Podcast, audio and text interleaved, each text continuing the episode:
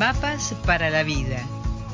Virginia Gawel, licenciada en Psicología, directora del Centro Transpersonal de Buenos Aires. Te brinda herramientas para tu desarrollo cotidiano.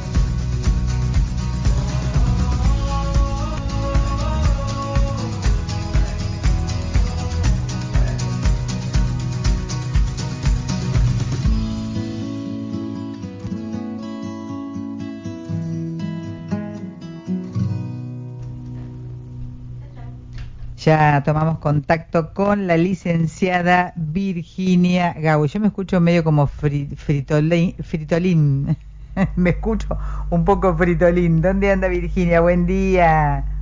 Buen, día, ah. Rosita. Me escucho como fritolín, quedó muy gracioso. Porque tengo... Bueno, yo acá te escucho bien. Ah, ¿me escuchas bien? Perfecto, entonces. Sí, sí, bastante bien. Te decía que eh, por ahí tengo algún pequeño inconveniente en el mic entonces me escucho así, pero es interno más que nada. Posiblemente, sí. No, acá se escucha la voz de Diosa de siempre. Así que gracias, Virginia, buen día. Buen día, buen día, una alegría estar acá.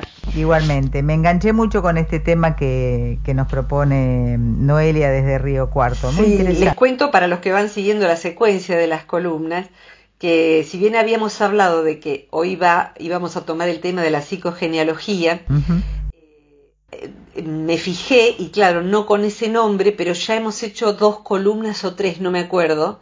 Si ponen, porque están con mi nombre en YouTube, eh, mi nombre y la palabra ancestros, van a encontrar una videoconferencia y dos o tres columnas que hicimos sobre el tema. Eh, la psicogenealogía es el estudio de los ancestros y su incidencia en quienes somos hoy en el sentido psíquico más que genético. Eh, así que bueno, el tema ya está tocado, lo pueden buscar por allí, entonces nos vamos a sumergir en esta otra pregunta que me parece que más de uno va a subir el volumen a la radio, a la compu o al teléfono, según nos escuche. Esta vez no van a desaparecer, no van a... Me parece que no. es eh, más, te cuento una cosa. Sí. Hay gente que se va sumando desde otros países que me piden la aplicación para poder escucharnos en directo. Ah, bien, bien. Perfecto. La encuentran en la página de, FM Nuestra, ¿verdad? Sí, sí, sí, ya les pasé la, el enlace. Perfecto. Quienes quieran la bajan al celular y los martes a las 10.30 de Argentina, a la mañana, estamos aquí con Rosita. Así es, efectivamente. Perfecto. Rob, ¿podés eh, leer la pregunta, por favor? Cómo no. Tratar mal a los que más queremos es la, la... Ese es el título. Y Noelia de Río Cuarto nos dice lo siguiente que creo que mucha gente se va a reflejar en esta situación. Somos una hermosa familia, mi esposo de 50, yo de 47 y mis hijos de 26 y 28. Todos somos valorados por la familia grande y los vecinos por ser gente educada, buena gente. Pero con frecuencia sucede que entre nosotros usamos palabras, gestos o tonos de voz que nadie imaginaría puertas adentro. Mm. ¿Por qué tratamos mal a los que más queremos? Gracias a todo el equipo que crea este espacio tan útil y profundo, nos dice Noelia desde Río Cuarto. Muchas gracias Noelia por esta preciosa pregunta. Río Cuarto es una ciudad de Córdoba, Argentina, para los que anden lejos.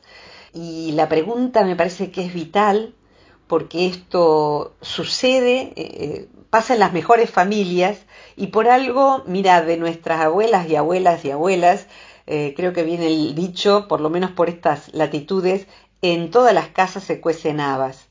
¿Por qué es ese dicho? Porque la, el haba eh, da un olor medio feito cuando se hierve. A mí me gustan mucho comerlas, frías sobre todo, pero el olor del haba no es rico. Entonces se cuecen habas, es que en todas las casas hay un poquito de olor a podrido a veces por los secretos familiares que están en esas dos columnas de, los ancestros, y también por esto que, pregunta Noelia y, me parece muy, muy importante abordar. Detrás de eso, eh, quisiera plantear que hay distintas causas que producen el fenómeno, pero también que el fenómeno no es inevitable. O sea que una pareja, una familia, Fíjate vos, un vínculo de cuatro personas. Está, por supuesto, pero vale la pena evaluarlo. El esposo con la esposa, la esposa con el esposo, la esposa con el hijo A, el esposo con el hijo A, la esposa con el hijo B, el esposo con el hijo B, los hermanos entre sí, el vínculo de cada uno con cada uno de sus padres. O sea que en una familia pequeña, por decirlo así, una familia tipo de cuatro personas, encontramos muchas líneas vinculares que pueden resultar problemáticas en alguno de los tráficos de información. Todo el tiempo estamos traficando comunicación.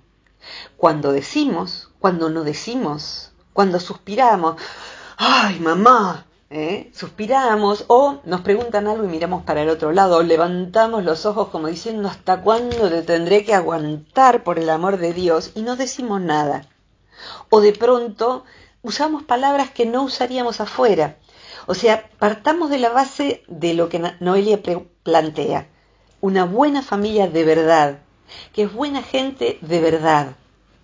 Y llama la atención que los buenos gestos, la cortesía, la gentileza que ejercen en el afuera, en donde son reconocidos como personas, por ejemplo, comunicativas. Estoy pensando en este momento en, en una persona de otra, de una familia que conozco, es un varón adulto, donde la familia de origen se encontró tremendamente sorprendida en la descripción que hicieron una vez que fueron a llevarle algo al trabajo.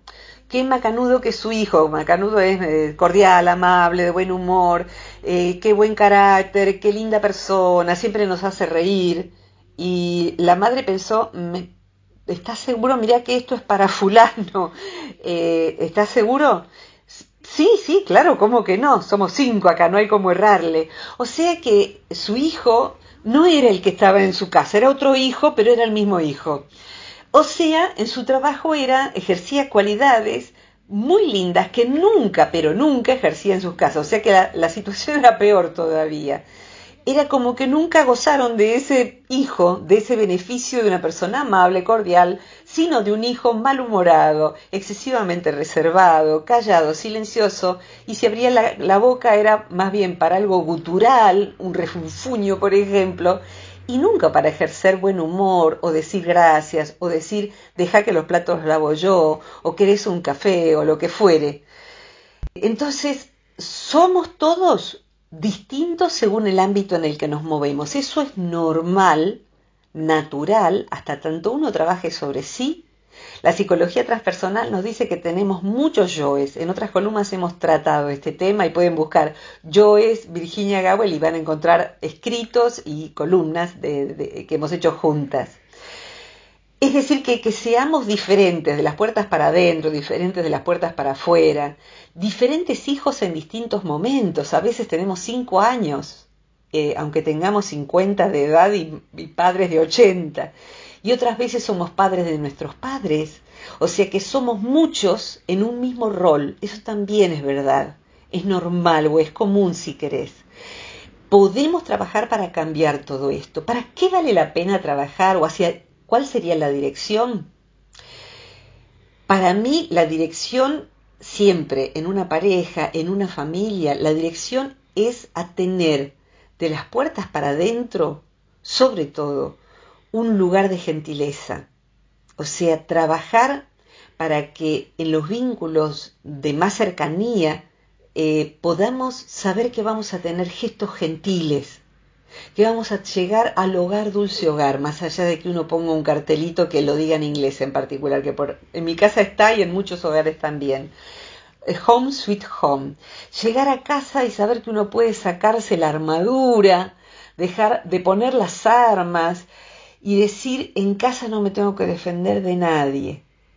Hace poquito, sabes, me gusta decirlo, hablé con una compañera de escuela secundaria con quien hacía 44 años que no hablábamos.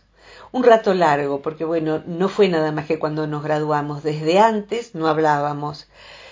Y fue muy lindo encontrar aquello que nos hizo ser amigas en su momento, elegirnos.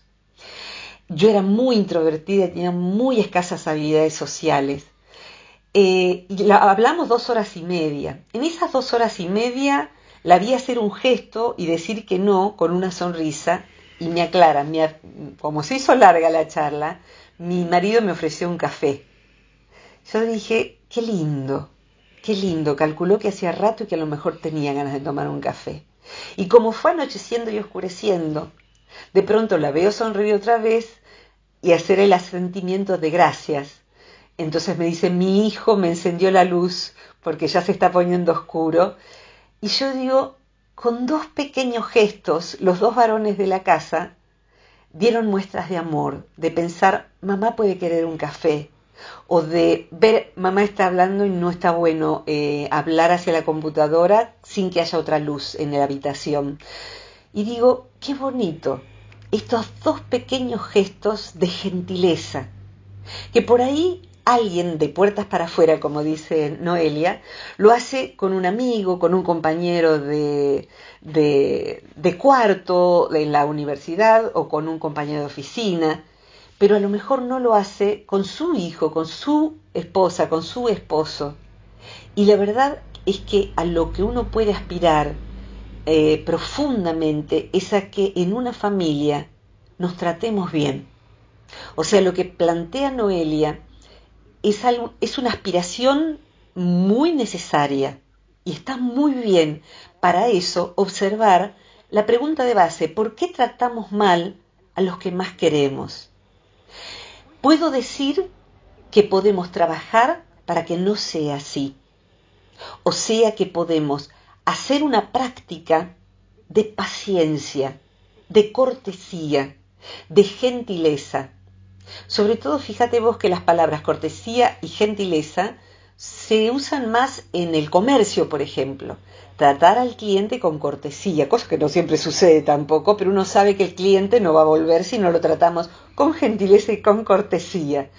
Entonces, ¿por qué tratar a un cliente, que está muy bien, con cortesía y con gentileza. ¿Por qué ser gentiles entre compañeros de trabajo o de estudio y, ser energúmenos hijos, energúmenos padres, energúmenas esposas o, maridos o lo que fuere? Eh, ¿Por qué? Entonces, en verdad, la psicología de Oriente, que es la que eh, yo elegí desde siempre, que es esto el enfoque transpersonal, para quien no haya eh, escuchado otras columnas, trae enseñanzas de Oriente.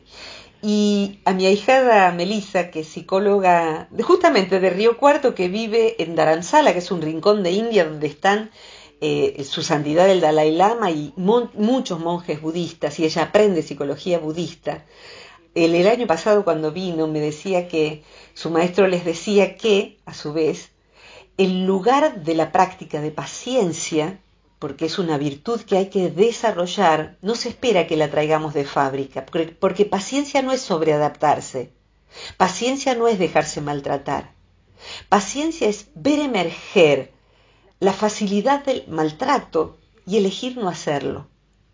Entonces, el mejor ámbito de ejercitar la paciencia como virtud es justamente con aquellos con los que convivimos, con aquellos con los que más queremos. ¿Por qué?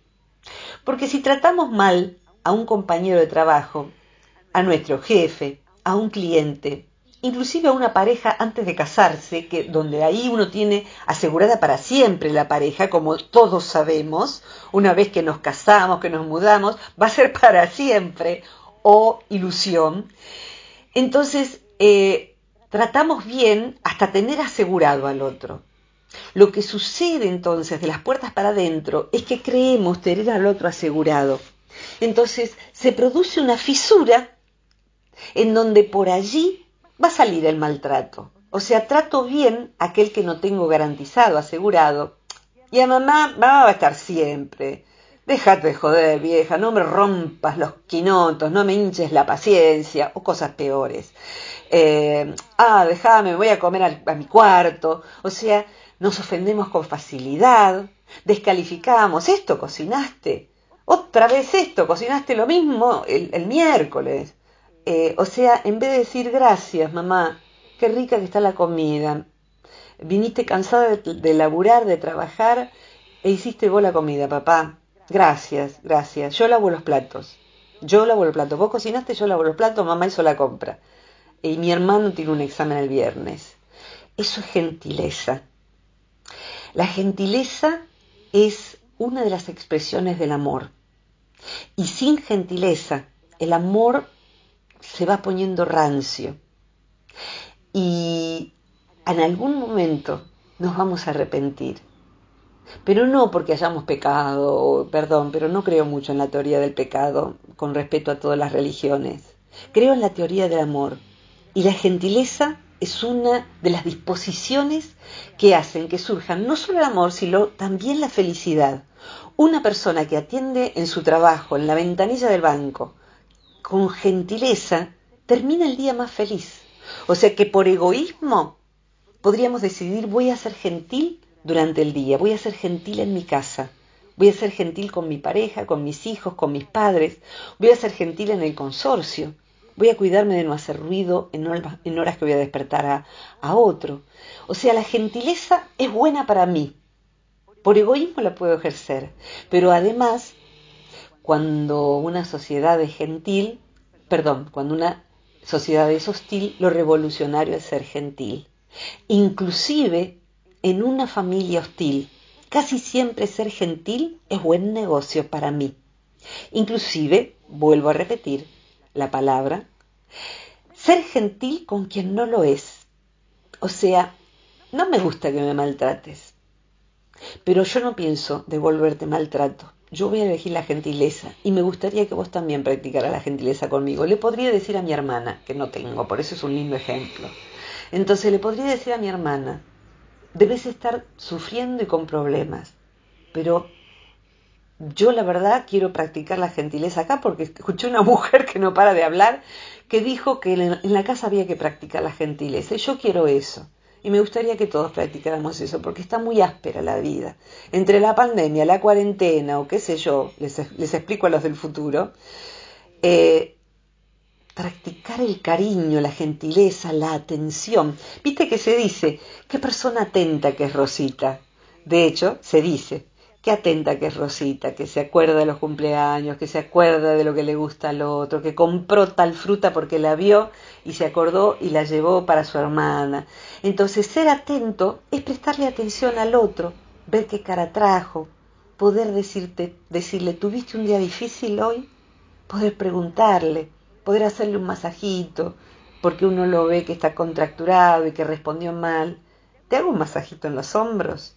Y de pronto se le hace un masajito al que viene mal. Gracias. Sí, la verdad, discúlpame, te levanté la voz. Qué hermosa esa escena.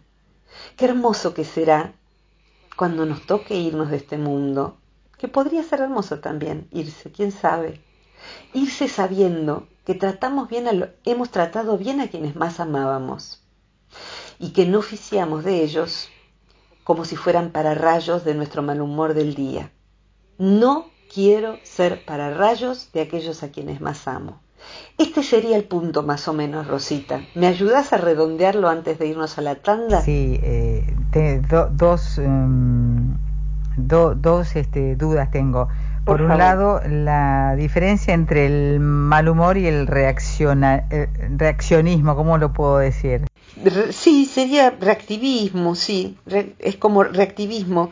El reaccionismo está lindo, no sé si existe, pero me gusta, así que lo tomo. Porque hay gente que goza de buen humor, pero de repente reacciona con un tremendo mal humor, que eso puede ocurrir.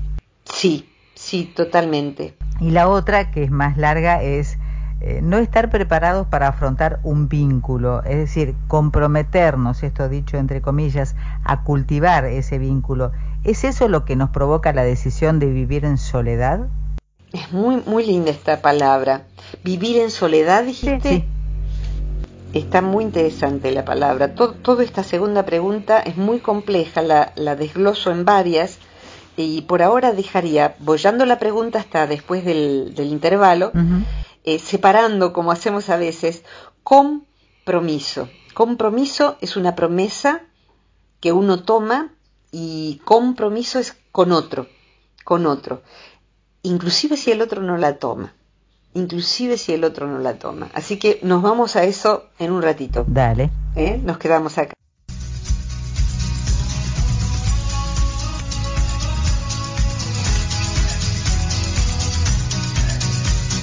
Y ahora sí retomamos el contacto con Virginia Gawel, licenciada en psicología. Hoy, ay, tengo que bajar el volumen. Ahí está, lo bajé. Virginia. Aquí estoy, aquí estoy. Me, quedé pensando en tantas cosas al respecto. Antes quiero recordar que el tema fue propuesto por, eh, bueno, ya me olvidé el nombre. Eh, la, Natalia. Natalia era de Noelia. ah, Noelia, Noelia de Río Cuarto, y era porque tratamos mal a los que queremos. exactamente, exactamente. Eh, y, saber que podemos no maltratarlos. Se puede hacer una práctica familiar. Eh, o sea que se puede plantear, pueden escuchar esta columna en familia. Eh, la gentileza es una decisión. Y parte de la decisión de la que parten a su vez la gente que elige la no violencia. o sea que una familia puede optar por una comunicación no violenta. De hecho, hay un libro que se llama Comunicación no violenta eh, de Rosenberg. Los que tengan ganas es un extraordinario libro que nos ayuda a poder comunicarnos de una manera que no lastime al otro, inclusive para poner un límite, porque es necesario. Eh, y practicar la gentileza es todo esto que Noelia dice. Eh, el gesto, el gesto, el rostro, el sonreírnos, la caricia, el de pronto pasar y abrazar, el hacer un chiste, o sea, aflojar tensiones de otras maneras, interesarnos por el otro. Interesarnos es eso, tener un gesto. Me, acordaba mientras eh, esperaba la tanda de un cuento oriental en donde se dice que un maestro mm, eh, del espíritu, que hay muy pocos, se entera de que en un determinado monasterio estaban todos peleados con todos, porque yo he atendido monjas y monjes y no se imaginen que están todos orando y se están volviendo santos. Pasa, están todos juntos y estar todos juntos es un problema. No sé cómo le habrá ido a Noé en el arca con tanta, con toda esa gente ahí adentro con tantos días de lluvia. Pero estar todos juntos genera conflicto y dificultad que hay que saber cómo sobrellevar. Entonces, como no podía viajar el maestro hacia el monasterio, en donde estaba habiendo tanta fricción entre los monjes, eh, manda decir, entre ellos estaba el próximo Mesías, entre, entre los habitantes del monasterio, estaba el próximo Mesías. Entonces todos no sabían quién iba a ser. ¿Seré yo, al revés que, en el cristianismo, ¿no? ¿Seré yo el, próximo Mesías? ¿Será mi compañero? ¿Será el otro?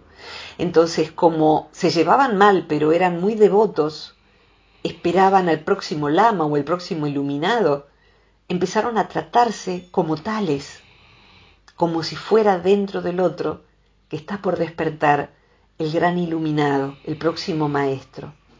Creo que si nos tratamos unos a otros con esa venerabilidad, con ese respeto. O sea, justamente lo que habla de Noelia, de lo cual que habla Noelia, es que de la puerta para afuera somos respetuosos, de la puerta para adentro nos faltamos el respeto. Esto no sucedía cuando nosotras éramos chicas, nuestra generación. Y en verdad también no sucedía porque se conservaba el respeto también en base a violencia. O sea que eh, donde había una falta de respeto había, se pegaba. Aún en padres muy amorosos como los padres que hemos tenido, lo normal era que se pegara en la boca o que se pegara de otras maneras, pero se pegaba. Se pegaba, se gritaba, gritaba para que uno no grite.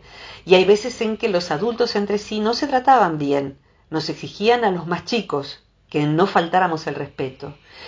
Hoy podemos dar una vuelta de evolución y ser respetuosos unos con otros y no tomar al más querido, justamente porque es más querido, entonces nos va a aguantar, eh, tomarlo como para rayo. Y justamente esto que decías, el reaccionismo, el maltrato, eh, descargar en la persona que más queremos, que esto a veces pasa en una pareja. Cuanto más confianza se tiene, más empezamos a relajar el autosujetamiento del mal humor. Es más, hay una canción por ahí eh, que describe, a mí me vuelve loco tu modo de ser. Me tiraste el pingüino, el pingüino es una cosa en la que se servía vino en otro tiempo, que ahora que está fuera de moda, eh, me tiraste un sillón, no me acuerdo qué, pero me vuelve loco tu modo de ser, me maltratás y a mí me enloquece eso, me encanta que me maltrates, pégame que me gusta. Bueno, si es pégame que me gusta es que aprendiste que en tu casa eh, amarse es maltratarse. Cuando uno aprende que amarse es maltratarse, el pronóstico no es bueno. O sea que la violencia de género también pasa por ahí, o la violencia recíproca pasa por ahí, o la crianza de hijos donde amar es maltratar. Amar es gentileza. Cuesta ser gentil. Justamente por eso tiene valor. Justamente por eso ser amable, ser considerado, ser atento, requiere su práctica en casa. Porque uno va a sujetar y además va a ser algo que es muy difícil, mucho más en casa que afuera, que es pedir disculpas, pedir perdón. Discúlpame que te levanté la voz. Pedir perdón implica, Rosita, un acto que es de mucho valor, que es bajarse del ego. Al ego no le gusta pedir disculpas. Al ego le, le sale fácil ofenderse y descargar. Pero decir lamento que te levanté la voz, lamento que se me escapó decirte estúpido. Perdón, perdón porque ni lo sos ni te mereces que yo te lo diga. Entonces cuesta bajarse del caballo del ego, pero hay que aprender, aunque sea a través de un mensajito de WhatsApp, a decir lamento que te maltraté, lamento que te tiré la comida así como si fueras quien no sos. Te amo, lo siento. Entonces es muy importante decir lo siento y sentirlo. Porque además sentirlo sin decirlo no alcanza. Y decirlo sin sentirlo tampoco, porque no es corrector. Uno necesita corregirse, rectificar las malas actitudes. Y si uno no está preparado, como decías vos, para convivir, quedan dos opciones. O si querés tres. Una, quedarse en soledad si uno no está preparado para convivir. Una. Dos. Tomar espacios de soledad si uno convive. Porque hay veces en que uno se fisura y trata mal al que más quiere porque viene muy cargado de los desafíos del día, de un tránsito imposible, de una calle tremenda. Yo no te explico las veces en que yo hoy llego a mi casa y digo, qué suerte que no tengo que lidiar con nadie los beneficios de la soledad. Todas las veces que he vivido sola, valoro tanto no tener que conciliar con nadie, el eh, tomarme un momento de soledad, de mirar lo que me da la gana en la tele, de comer lo que me da la gana, de no tener que negociar nada. Y creo que para algunos de nosotros la soledad es lo mejor de la vida inclusive teniendo pareja, cada uno en su casa o en cuartos separados, que es lo que en cuartos separados es lo mínimo si se puede. En camas separadas lo siguiente, y convivir en una misma cama me parece una desgracia, francamente. Poder elegirlo, maravilloso. Pero eh, hay muchas parejas que la mejor opción que tienen justamente para tratarse bien es poder prender la luz cuando le da la gana, mirar el celular cuando quiera y mirar el programa de televisión que quiera o leer hasta la hora que le cante o meditar o lo que fuere. Entonces, si hay un cuarto para la soledad en una casa o un rincón, como muchas veces hemos dicho, está bárbaro, es lo mejor. La otra es tener ámbitos de soledad, como esto segundo que estoy diciendo. Vivir solo, una, porque no estoy preparada para no maltratar a quien tengo al lado. Dos, tener ratos de soledad, eh, decir, me voy a caminar sola, me voy con mis amigas, me voy con mis amigos. Entonces, o decir, vengo mal de la calle, disculpen, me voy a quedar solo un rato, me voy a quedar solo un rato. Y a lo mejor eso significa quedarse desarmando la bicicleta en el garage. A las 10 de la noche, ¿tenés que hacer esto a las 10 de la noche?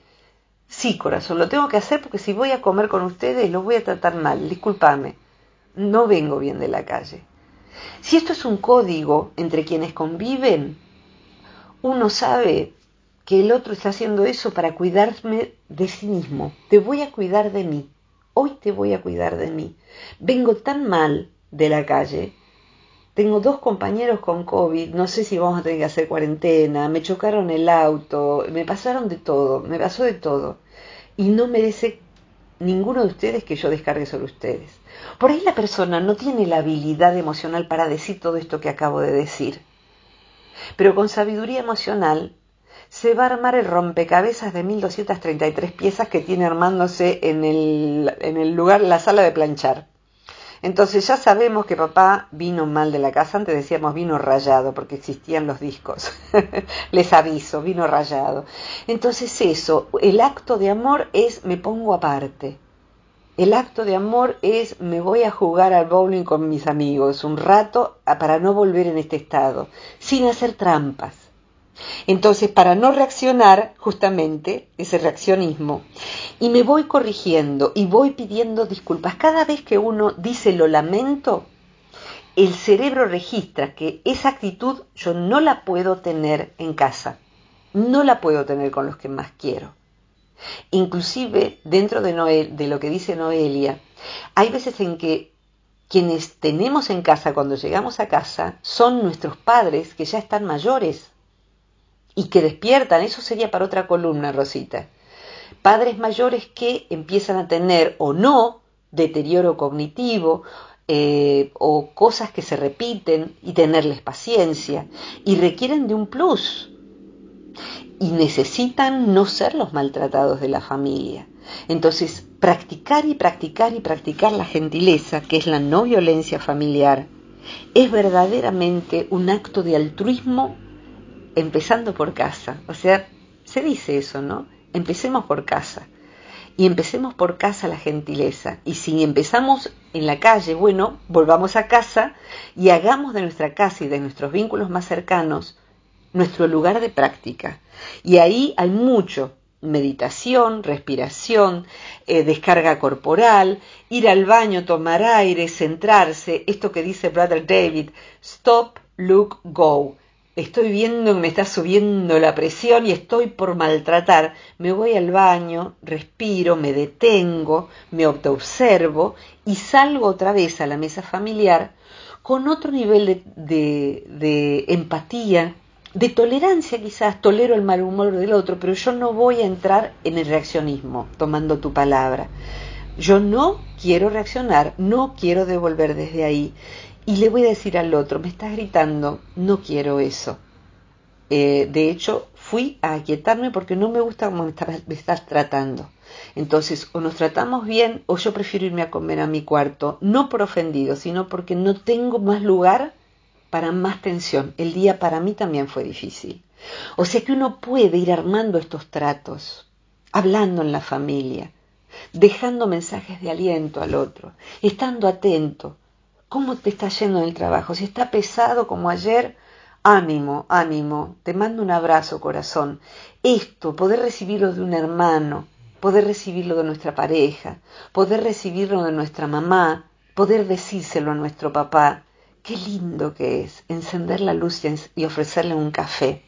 Por eso decía, cuando nos vayamos de este mundo, que tengamos muchos más recuerdos de la gentileza que había en nuestra casa, porque todos la cultivábamos, y no qué pena, nos amábamos tanto y qué mal que nos tratábamos. Quiero decir también que entonces podríamos cultivar la soledad, ratos de soledad, en medio de la compañía y decidir convivir juntos, o no tener más remedio que convivir. Y saber que, mira, hay momentos, hay dos momentos en donde se, agudiza el maltrato familiar además de cuando hay una pandemia y estamos todos re locos en la calle. Eh, los momentos que preceden a una separación. En la separación de pareja es común que haya maltrato, inclusive entre buena gente, porque es más fácil separarse de aquellos con quienes mal convivimos, porque hay momentos en que hay situaciones de pareja en donde hay mala separación hay parejas que como tales se han gastado, se tienen cariño, pero no logran encontrar el amor de pareja. Quizás tengan que reencontrarlo y quizás no lo vuelvan a encontrar. Quizás sea igual una buena opción seguir conviviendo porque se quieren profundamente, pero tienen que volver a hallarlo.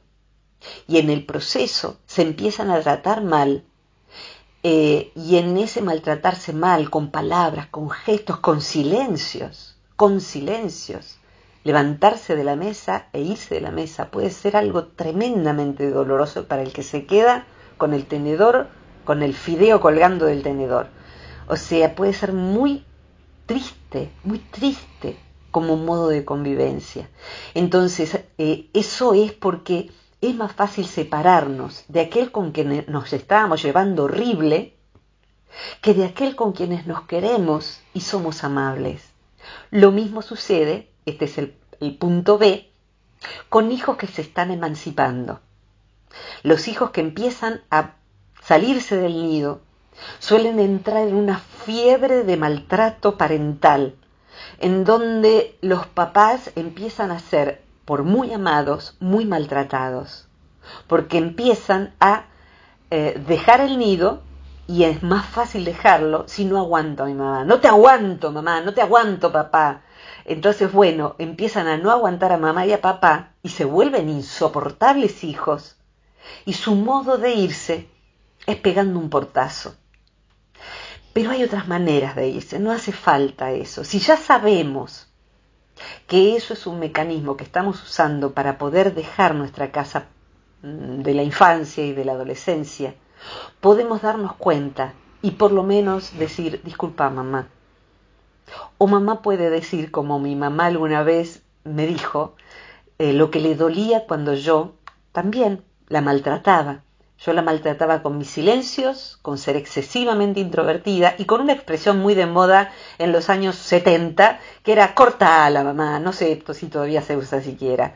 Cortala y, y descalificar al papá, que tantos admirábamos a mamá y a papá y que se vuelven insufribles y tontos a nuestra mirada de la adolescencia o la juventud como hay por allí una larga locución de que cuando empezamos a criar los que han tenido hijos, nuestros hijos nos damos cuenta y decimos, con razón papá era como era, cuánto sabía papá, cuánto sabía mamá, y si ya no los tenemos, mucho más, ¿no? Que no lleguemos a qué sabio era mi viejo, qué lástima lo que maltraté a mi vieja, qué, qué importante que es esto que dice Noelia, ¿no? El poder decir, a ver, si Brother David y los que quieran buscan vivir agradecidos, propone como práctica individual, stop, parar, dos, eh, look, mirar, mirar cómo me estoy comportando, qué patrón estoy activando en mí, de qué manera estoy reaccionando, cómo estoy funcionando, por qué trato mal, acabo de tratar mal a quien más quiero. Stop, look, look es eso, miro por dentro. Y luego uno, go, sale, sale a actuar. Si yo veo que maltraté, pido disculpas, procuro reparar. Y además de pedir disculpas, yo sugeriría prender la luz cuando veo que el otro está oscura, ofrecerle un café, mandarle un saludito que lo reanime, que le diga suerte con el examen, te va a salir bien, cómo te salió. Eso, eso que hacemos, no sé, yo tengo amigos con mis amigos todo el tiempo es así. Yo sé cómo es la agenda de cada amigo quién tiene un examen, quién se dio la vacuna ayer. Entonces, estar atento a que el, martes eh, Jorge se daba la vacuna, eh, el lunes, perdón. Entonces, a la noche, ¿cómo te estás sintiendo? Entonces, eso vale oro. ¿Por qué no lo hacemos entonces de las puertas para adentro? Dejemos mensajitos, dejemos ese mensajito en el espejo para el que se va a ir más temprano. O como hacía yo con mi papá, que ya no está, como hacía la Virginia chiquita, eh, eh, lo que hacía era dejarle a, mis papá, a mi papá los zapatos lustrados, porque él se iba a las 5 de la mañana, y la taza de té preparada, la taza con la cucharita, una servilleta doblada. Entonces mi papá encontraba mi te quiero, que era una taza preparada para que él no tuviese que hacerlo, y los zapatos brillantes. Para mí ese era el amor en esa chica que no le podía decir tan fácilmente te quiero ni abrazar a papá y a él peor, más difícil le salía. Gestos, gestos de amor. Así que bueno, redondeo con esto y le pones el broche, eh, vos, Rosita, por favor, con tus, eh, tus participaciones que son tan valoradas y valiosas. Me quedé con, una, con un, pasaje, digamos, de, esta charla. Por favor. Que es cuando un vínculo eh, se torna irreparable. Y me acordé de un dicho que escuché que dice, es mejor sacarse un clavo de adentro aunque te lastime y no quedárselo, y no quedárselo. Totalmente. Que te siga lastimando. Totalmente. Usaste una palabra muy importante, lo irreparable. Hay veces en que hemos sido tan maltratadores que hemos dicho palabras irreparables. De pronto algo hemos dicho o hecho que es irreparable. Hay que trabajar mucho para reparar lo irreparable. Hay veces en que se puede. Lo mejor es prevenirlo y no ser irreparables. Y si no hemos podido, cuando más tardemos en reparar, porque el ego no quiere decir disculpame o decir sí te mentí. Tener el valor, hoy, hoy voy a publicar una columna sobre la mentira, y tener el valor de decir te mentí, lo siento, te mentí, te engañé o te, no, no es como te dije. La, la veracidad también es parte de lo que necesitamos de puertas para adentro. Saber que podemos confiar en la gente con la que dormimos, con la que comemos, con la que vivimos. Podríamos decir, por algo nacimos en esa familia. Entonces, si los demás no pueden hacerlo, seamos los gentiles en esa familia. Seamos los gentiles, practiquemos, porque nos vamos a dar cuenta de que quizás, Rosita, esa familia en donde el maltrato eh, de, todos estos modos sutiles y no tan sutiles eh, es predominante, empieza a cambiar porque nosotros cambiamos. Nosotros pusimos la taza y la cuchara. Nosotros dejamos el postre preferido del otro en la heladera, uno para cada uno con su nombre. Nosotros empezamos a instalar un hábito de gentileza. Eso sería instalar hábitos de gentileza y es una hermosa práctica que va cambiando, pero hagámoslo porque creemos en eso, aunque no sepamos cómo hacerlo. Inventémonos a nosotros mismos. Quizá la respuesta empiece a suceder. Y si no, por, por lo menos nosotros sabemos que nosotros hicimos lo posible. Perfecto. Gracias Virginia. Gracias a vos Rosita, gracias a Noelia por la pregunta y a todos los que nos mandan sus preguntas, sus inquietudes y también gratitudes varias.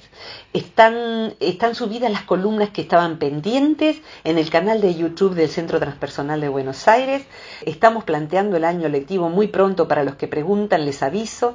Empieza en febrero un curso sobre autorregulación emocional justamente, febrero de 2020, 21, perdón. Estamos en, febrero, en enero de 2021 en febrero de 2021, comienza ese curso que es justamente sobre la práctica de la autorregulación emocional. El mejor ámbito y el más difícil es de las puertas para adentro. Así que bueno, gran monasterio, gran.